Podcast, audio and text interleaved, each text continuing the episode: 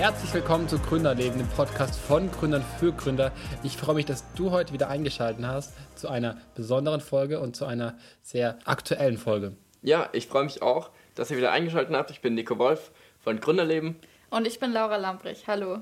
So, heute gibt es was ganz Besonderes und zwar zum Thema Corona. Ich meine, ja, jeder redet darüber, äh, es ist in aller Munde und es bricht schon irgendwie eine Panik aus in Deutschland, nicht nur in Deutschland, ich glaube in der ganzen Welt.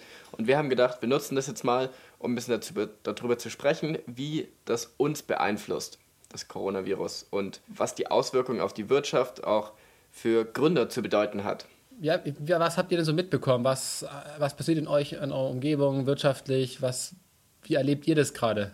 Also so, was die Nachrichten betrifft, hört sich so richtig schlimm an. Also wir haben jetzt auch gelesen, ähm, hier in der Umgebung, die Hotelbranche hat jetzt richtige Einbußungen. 80 Prozent der Reservierungen wurden wieder storniert und alles. Aber als wir gestern mal in der Stadt waren, sah es nach dem kompletten Gegenteil aus. Die Leute sind, haben sich in die Restaurants und in die Cafés und Eisdielen gedrängelt. Es war wirklich richtig voll. Es war natürlich auch ein schöner sonniger Tag, schön warm. Aber ja, es hat mich ein bisschen gewundert. Ich hatte so das Gefühl, bei uns ist es noch nicht so ganz angekommen, das ganze Thema. Obwohl ja jetzt auch die Schulen geschlossen haben, die genau. Kindergärten und generell schon auch sehr viele im Einzelhandel jetzt so nach und nach schließen. Das stimmt schon, ja. Matthias, was hast du da jetzt schon mitgekriegt? Wie sieht es denn bei dir aus in Stuttgart? Ja, irgendwie total komisch, so innerlich auch, weil man weiß es, ich verfolge es auch sehr aktiv und auch was in Österreich äh, passiert gerade, ähm, also zum Teil ja auch die Ausgangssperrung und sowas. Und irgendwie, also man weiß das, aber man sieht es nicht. Dann geht man draußen spazieren und es ist alles wie immer. Das Einzige, wo man es vielleicht ein bisschen sehen könnte, dass äh, weniger Klopapier in Supermärkten gibt. Und das ist schon total krass, weil das hatte ich in meinem Leben ja auch noch nie. Äh, dass irgendwie so eine, in man so einem, wie so einem Krisengebiet lebt. Ähm, Mhm. Aber man sieht es nicht, man, man sieht es nicht, man hört es nicht, man, man, man, man lebt es ja auch eigentlich nicht. Jetzt vielleicht wird es realer, wenn es wirklich Ausgangssperren geben soll und so, dann, dann, dann merkt man, dass man eine persönliche Einschränkung hat, aber so eigentlich sieht man es nicht. Und das finde ich total schockierend. Und dann, dann, dann verfolgt man das und dann gerät man innerlich auch so eine Panik, wo man weiß, nee, lass es, das ist eigentlich für einen selber auch gar nicht so dramatisch. Ähm, und dann sieht man aber die anderen auf Instagram, wie die Party machen, wo man denkt, oh krass, also muss es jetzt sein? Also, also ist es nicht moralisch und auch gegenüber der Gesellschaft nicht fairer, jetzt irgendwie es nicht zu tun, weil es geht ja nicht darum, dass du nicht krank wirst, weil du bist jung genug, du bleibst hier gesund, sondern es geht ja darum, das Gesundheitssystem zu entlasten und dass das sozusagen einfach das, das Peak äh, verteilt wird äh, von den Kranken und Infizierten. Und das finde ich total spannend und auch natürlich auch die ganzen äh, Investmentsachen und Börsengeschichten und was da wirtschaftlich passiert und ja. Ich, ich finde es auch mega spannend, das einfach zu verfolgen jetzt. Ich meine, ich bin auch extrem zwiegespalten, weil einerseits, ähm, also so eine, so eine Wirtschaftskrise, wie wir sie jetzt gerade haben oder wie sie vielleicht auch noch kommen wird, ich meine, ich habe ja zum aktuellen Zeitpunkt keine Ahnung, wo wir stehen, aber die gab es ja das letzte Mal 2007 bzw. 2008 und ich hätte nicht gedacht, dass irgendwie dieses Jahr oder dass wir in unserem Gründerleben, sage ich mal, dass wir in dem Unternehmertum so früh schon mit so einer Krise zu tun haben. Also das schockt mich auch. Ja, Andererseits eben, die Auswirkungen sieht man noch nicht so wirklich, weil ich so das Gefühl habe, in Deutschland wird noch nicht stark genug gehandelt. Und damit will ich keine Panik verbreiten oder sowas. Ich glaube, von der gibt es schon genug. Aber wirklich sinnvolles und konstruktives Handeln. Ja. Ja, das sehe ich auch so. Also ich habe, ich verfolge das ganze Thema auch und habe dann auch ähm, gerade auf Instagram viel gelesen, dass Leute sich beschwert haben, dass ja die ganzen Fußballspiele abgesagt wurden und sie sich dann trotzdem zum Public Viewing getroffen haben und alles. Und da denke ich mir, das ist halt so eine fehlende Verantwortung in unserer Gesellschaft ein Stück weit, habe ich gerade das Gefühl. Auch eben jetzt, dass in der Stadt oder auch bei dir in, in Stuttgart die Leute noch ganz normales Leben führen, auf Partys gehen, sich in Restaurants setzen. Und da denke ich mir halt, das sind halt so Sachen, da beharren wir immer so sehr auf unsere Freiheit, dass die nicht eingeschränkt werden darf.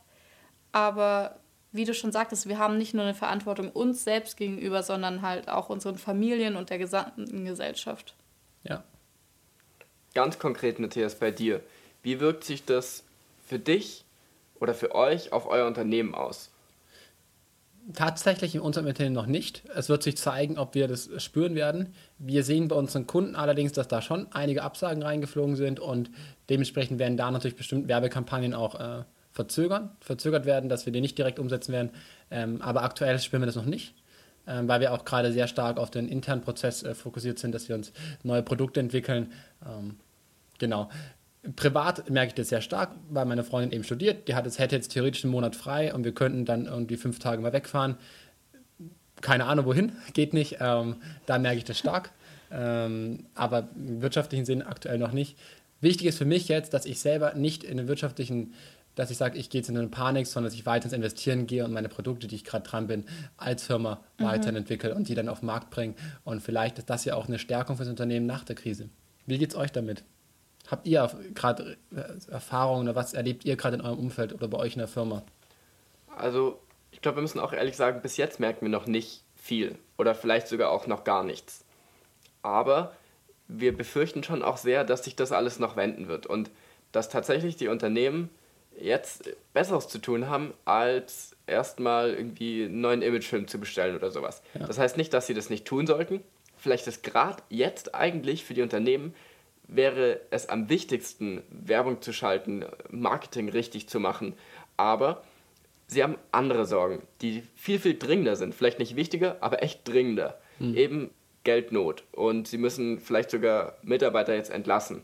Und von daher glaube ich schon, dass uns das auch in Zukunft, in den nächsten Wochen und vielleicht sogar noch in den nächsten Monaten beeinflussen wird. Und da müssen wir uns jetzt einfach auch darauf vorbereiten.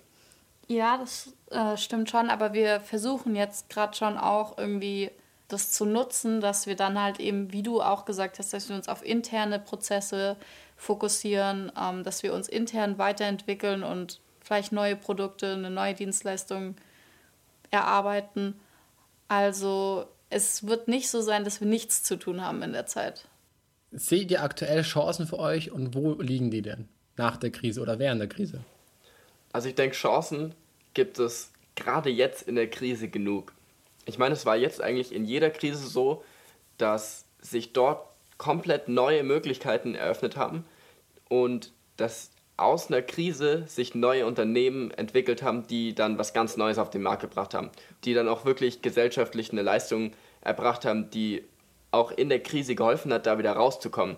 Und ich denke schon, ich bin mir noch nicht sicher, was für einen Beitrag wir da leisten können, aber dass wir auf jeden Fall auch das jetzt als Chance sehen und als Möglichkeit, da gestärkt rauszugehen. Eben, wo andere jetzt einfach nur denken, verdammt, wir verlieren eine Menge Geld und bei uns wird es wirtschaftlich einbrechen, versuchen wir jetzt das Positive zu sehen und zu überlegen, was gibt es, was jetzt gerade wirklich, wirklich gebraucht wird auf dem Markt. Ja, ich muss sagen, da haben wir natürlich aber auch Vorteile, weil wir noch nicht so viele Mitarbeiter haben, weil wir noch nicht so viele Fixausgaben monatlich haben. Das sind natürlich Punkte, die ich jetzt in dieser Krise als Vorteil für uns sehe im Vergleich zu anderen Firmen einfach. Ja. Weil wir da einfach auch flexibler sind und auch flexibler mit, der, mit dem Problem umgehen können. Ich glaube auch, einfach weil man hat sozusagen nicht die hohen Fixkosten. Andere Konkurrenzunternehmen haben diese vielleicht und das fördert auch eine, ja, eine Marktbereinigung und wenn man sich gut positioniert und danach dann gut aufstellt, hat man, glaube ich, eine sehr, sehr gute Chance, stärker und größer nach, aus der Krise rauszugehen, wie man reingegangen ist. Ja, das denke ich eben auch. Ja. ja.